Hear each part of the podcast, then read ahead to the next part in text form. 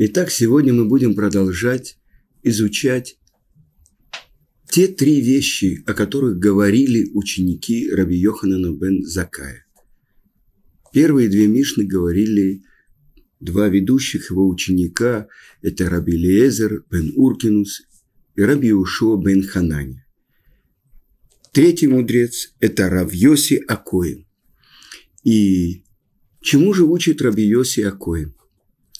И для начала мы должны остановиться и понять, на какие три части делятся заповеди, все заповеди.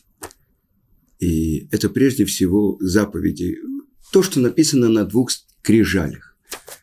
Первые пять – это отношения между человеком и Творцом, а вторые пять – это отношения между человеком и другим человеком.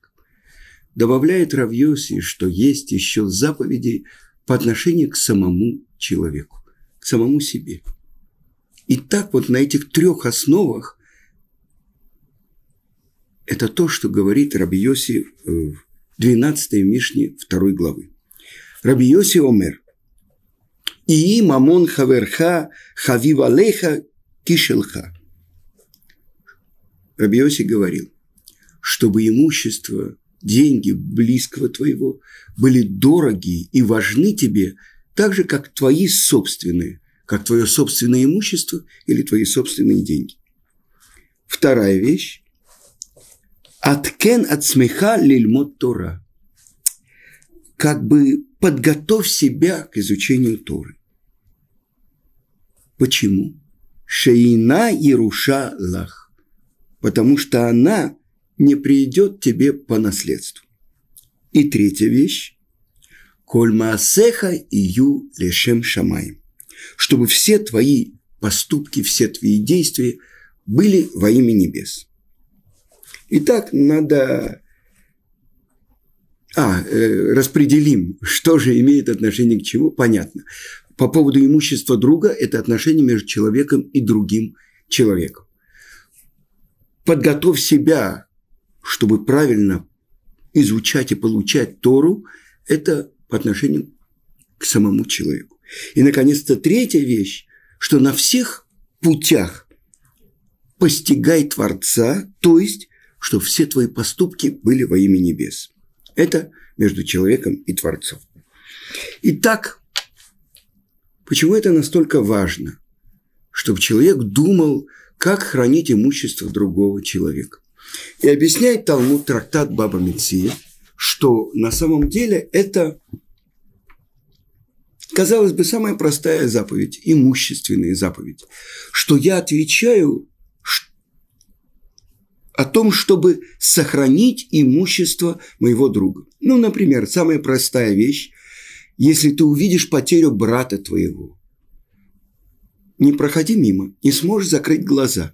Возвращай, верни, брату твоему. И что сказано? Если ты увидишь осла брата твоего, или одежду брата твоего, или быка брата твоего, и также любую потерю брата твоего, которая потеряна от него, а ты нашел. Не проходи мимо, не закрывай глаза, возвращай верни. Итак, написано в Мишне в Баба потеря его, либо потеря его отца. Если бы мы задали вопрос, он потерял что-то, ручку. Его отец потерял, я не знаю, чемодан с деньгами. Что раньше? Все бы сказали, ну как, надо идти и возвращать потерю отца его.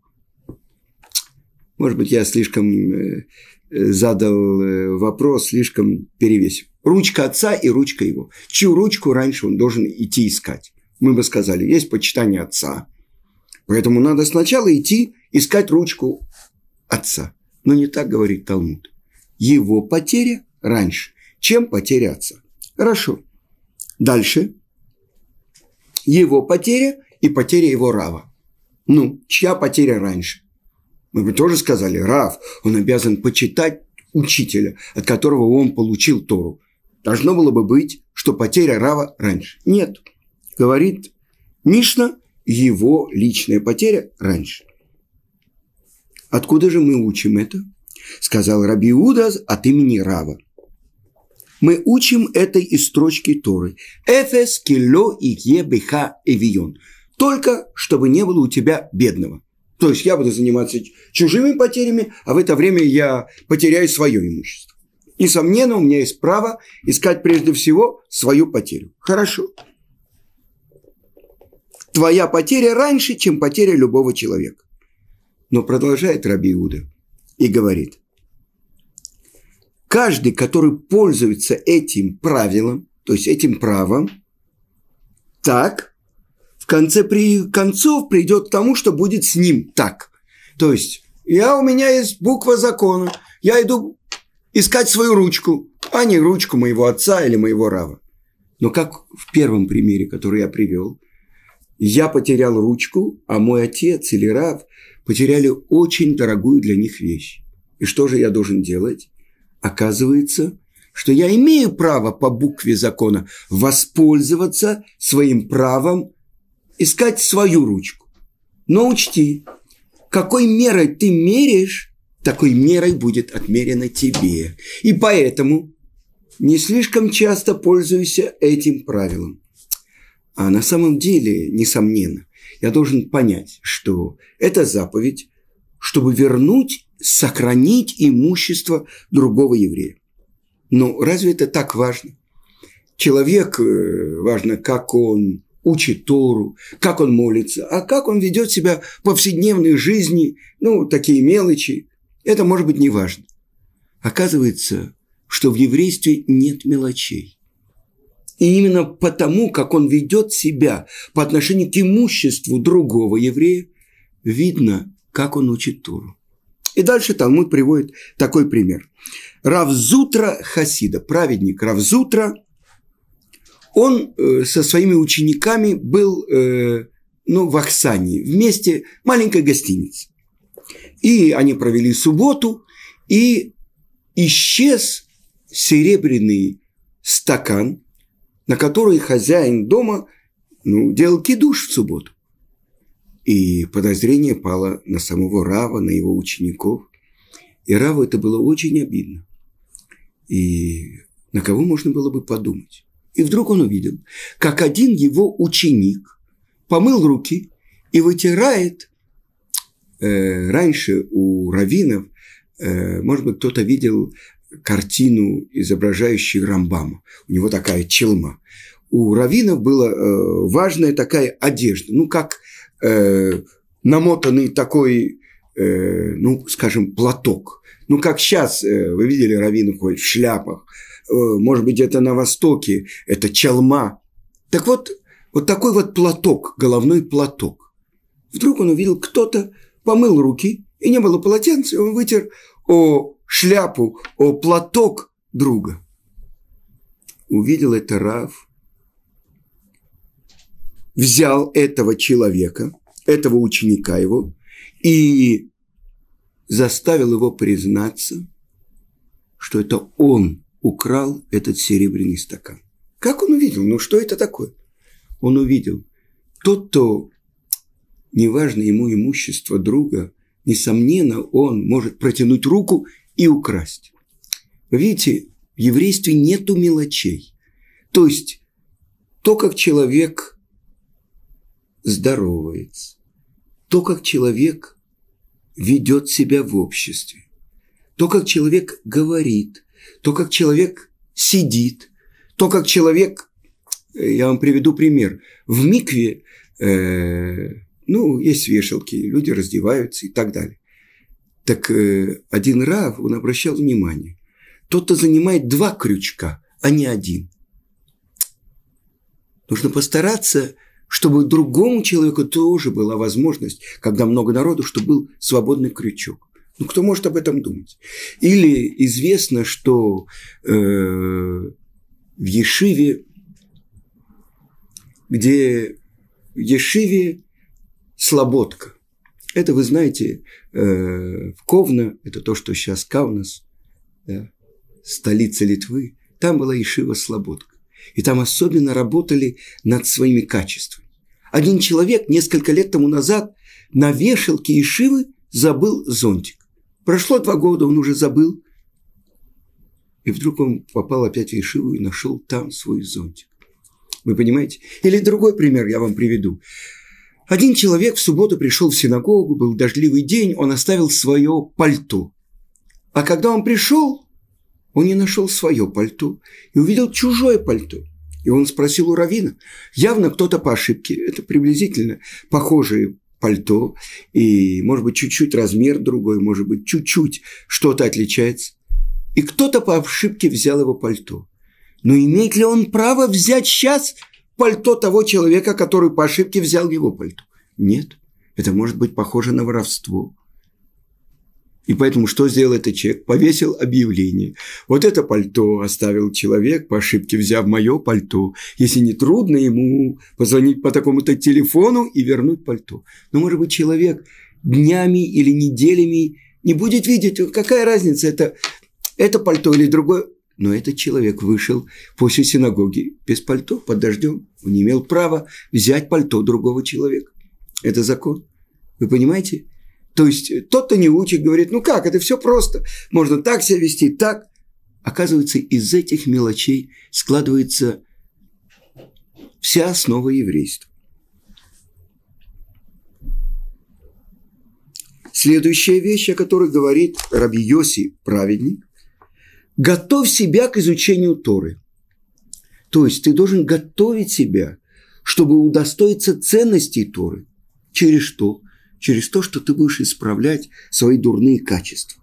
И если ты будешь упорно трудиться, занимаясь второй, ты сможешь ее получить. Не может человек сказать, ну как, мой отец был большой еврейский мудрец, мой дедушка был мудрец. Тогда, несомненно, и я буду мудрец. Э, здесь говорится о том, что Тора не передается по наследству но человек может ее получить только благодаря упорному труду. И давайте посмотрим, о чем же говорит, а говорит Талмуд. Сказано так в трактате Недарим, 81 лист. Будьте осторожны с детьми бедных, потому что от них выйдет Тара –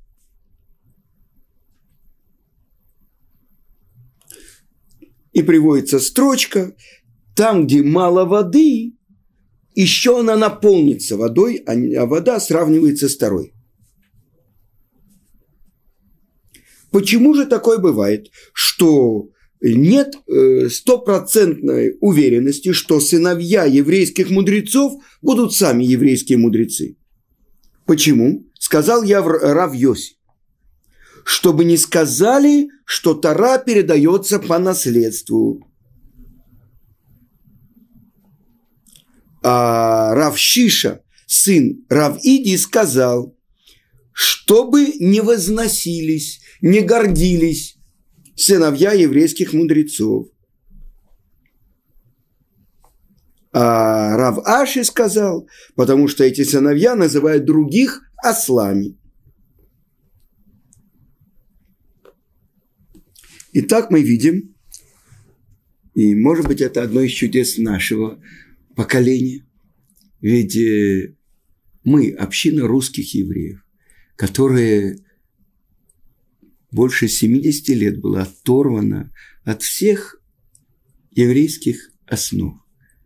И вот те, которые пришли и начали учить Тору, скажем, в нашей московской Ешиве, Ешиве Торат Хаим – и вот эти молодые люди, э, после того, как проучились несколько лет в Ешиве в Москве, и пройдя четыре уровня, переходя с урока на урок, уже на последнем уроке все уроки в Москве идут на иврите и учится Талмуд и с первыми комментаторами, и с последними комментаторами.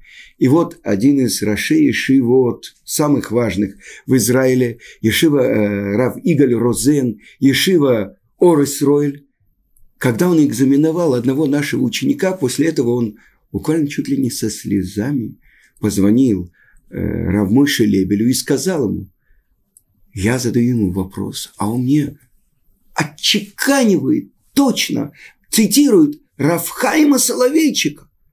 Его а, кушаю, его трудный вопрос, его ответ. И это после двух с половиной лет изучения Торы.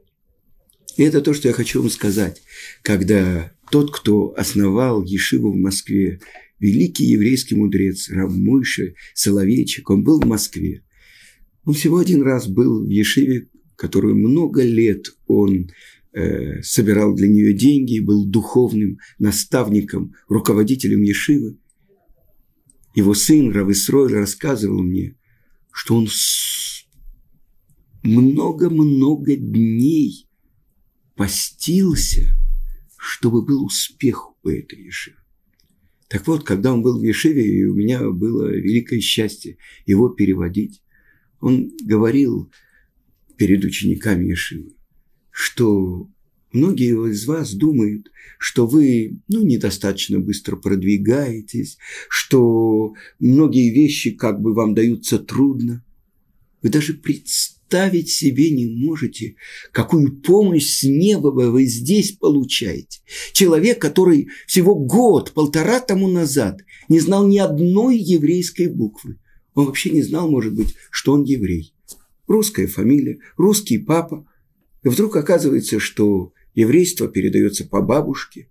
И вот он оказывается еврей. И оказывается, что есть какое-то место, где учат Тору и Талмуд. И он приезжает на семинар на неделю, на две, посмотреть, что это такое. И вдруг это так его захватывает, что он оставляет свой институт и посвящает себя этой учебе. И вдруг это становится главным смыслом его жизни. И больше того, он продвигается так, что он начинает думать уже на иврите. Ведь Талмуд, Мишна написан на иврите, а Талмуд написан на арамейском языке. У меня есть один ученик, с которым мы учимся, ну, заочно, по телефону. Мы каждый день с ним занимаемся. И уже после трех месяцев он тоже не очень хорошо знает иврит. И я ему говорю, что это слово на арамите. Он говорит, да. Я говорю, весь Талмуд на арамите. Он говорит, а я и не знал, я думал, мы учим на иврите. На самом деле арамейский язык близок к ивриту. С этим языком мы пришли из Вавилона. Больше того, наши матери, матери еврейского народа, они ведь родом оттуда, из Ирака Ирана, а там разговорный язык был арамейский. То есть это язык наших отцов. Так вот, он не знал, что он учит он читает уже и правильно читает, что он учится на арамейском языке. Так продолжал э, Равмойше Соловейчик, что память о праведнике была благословенна. Та помощь с неба, которую вы получаете здесь, в других местах, это просто даже представить себе невозможно. За полтора-два года человек продвигается так, что он уже учит Талмуд, задает серьезные вопросы и Я задавал вопрос э, своим друзьям, ну что это такое, как это может быть? Я вам рассказывал уже, когда наши выпускники приезжали в израильские ешивы и спрашивали их, ребята, которые вместе с ними учили Талмуд на очень серьезном уровне, а в каком хедере ты учился? В какой ешиве Тане ты учился? Вы знаете, у нас еврейские дети в три года начинают, отец берет ребенка, закутывает его в талит и приносит к рыбе. И мама печет такой большой пирог с еврейскими буквами и обмазывает их медом. И Рэбе начинает его учить. Это буква Алев, а это буква Бейс. И ребенок облизывает эти буквы, чтобы сладость была у него от первых кирпичиков этих букв, из которых складывается вся Тара. А после этого в пять лет он уже учит пятикнижие, Хумаш уже читается, а в 10 лет он уже учит Мишну, и через несколько лет он уже учит, начинает учить Талмуд. Так вот, так в одной из израильских очень серьезных ешив спросили выпускника нашей ешивы. Ешивы, московской ешивы Торат Хаим. И он сказал, я учился в Хедере Торат Хаим и в Ишива Ктана Торат Хаим. Он всего учился два года, а его сверстник, которому было тогда, ну скажем, 18 лет, вы понимаете, он учился уже 15 лет. И это помощь с неба. Но почему получая такую помощь с неба? Мы же сказали, бойтесь детей бедных, потому что и одни будут источником Тары. Почему? Потому что мы, например, наша община евреев из Советского Союза, мы дети катастрофы советского еврейства, когда нас насильно оторвали от всех наших корней. Мы учили Маркса и Энгельса, и Ленина, и капиталы, и научный капитализм, и научный социализм, и политэкономию капитализма. Что мы только не учили пока мы нашли свою тропинку, чтобы прийти к нашим вечным еврейским ценностям. Я вспоминаю, что я сам в Москве в 1972 году четыре раза присутствовал на подпольном уроке иврита и четыре раза начинал заново учить алфавит. Пока с четвертого раза я наконец-то его выучил. Я помню в Москве, в квартире на Преображенской площади, я на окне крупно написал, я уже мог писать слово из четырех букв «Шалом». Я гордился, я пишу на иврите. А потом, ну, я, это может быть курьез, я не знал, э, как отмечают праздник Кущи. Это Суккот. И как раз у нас косили э, траву перед домом, и я набрал полную охапки этой э, высушенной травы, принес в свой дом, а у меня квартира была вся 12,3 метра, и заполнил всю квартиру вот, этой, вот этой высохшей травой. Я подумал, кущи, это что? Это надо залезть в эту траву и сидеть. Ну, это был праздник Сукот, Кущи. И я залез, посидел, так думаю, ну, достаточно, я уже выполнил, может быть, эту заповедь. Вы понимаете, это то, что э, у меня, например, были тфилин. В Москве, возле синагоги, мне подарили твилин. Кто-то из-за границы привез. Но я не знал, что с ними делать. И так в этом бархатном мешочке я даже боялся открыть вот эту змейку, потому что там что-то святое. А кто мне мог научить, что, мол, делать с этим? Я не знал. Уже потом, когда в Израиле в 79 году меня привели к Равыцкаку Зильберу, что память о праведнике была благословенной, и он показал мне, как надевают филин. А после этого он мне сказал, теперь постарайся каждый день это делать. И я ему обещал. Так что, вы понимаете, это наше поколение. Так вот, наши выпускники Ишивы Турат Хаим, они поднимаются на уровень своих сверстников. Почему? Потому что мы как поколение маранов, которых насильно оторвали от Торы. И сейчас вот эти заслуги наших отцов, которые просят там, ну, помогите найти эту тропинку нашим внукам, нашим правнукам. Те святые евреи, которые, очень многие из которых отдали жизнь, осветив твор, имя Творца – ведь еврей, которого убивают только потому, что он еврей, он освящает имя Творца и называется Кадуш, святой. Так вот, бойтесь детей бедных. А сказано, нет бедности, но главная бедность – это в знании. И так Талмуд говорит, если ты приобрел знание, что тебе не хватает? А если ты не приобрел знание, а приобрел весь мир, все богатство мира, что ты приобрел? Вы понимаете? И третья вещь, которую сказал Раби Йоси, что все твои поступки были во имя небес. И задает вопрос Талмуд, это трактат Брахот, 63-й лист. Так толковал Баркапара. Какая маленькая глава, с которой связана вся Тара?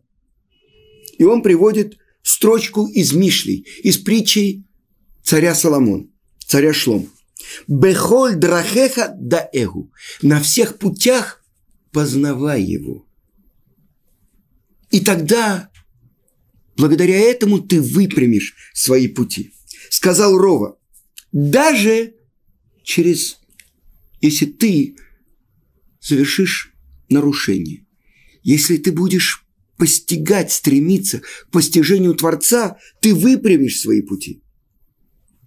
И приводится один пример, чтобы человек занимался Тарой заповедями даже не во имя их, что через это он придет к тому, что будет соблюдать во имя их.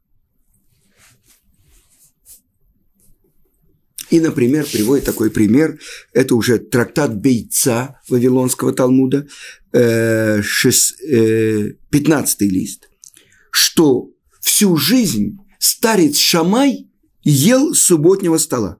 Потому что когда он видел жирного отборного бычка, он покупал его для субботы. А если на следующий день он видел более тучного, то он говорил, что этот я съем будни, а вот этот будет для субботы. А другое совершенно качество было у старца Гилеля. У него он говорил, что все его действия были во имя небес. И что он говорил? Бару Хашем йом-йом. Благословляю Творца каждый день. Что это значит? Что я уверен, что Творец пошлет мне самое лучшее для субботы. И тогда на всех путях постигай его. Все пути – это даже путь, на котором спотыкаются. Но если человек, сказано про праведника, семь раз упадет праведник, но поднимется, а злодей один раз упал и уже захлебнулся б, б, б, в луже. Он уже больше никогда не поднимется. Это то, чему учит нас Раби Йоси Акоин. До свидания, до следующего урока.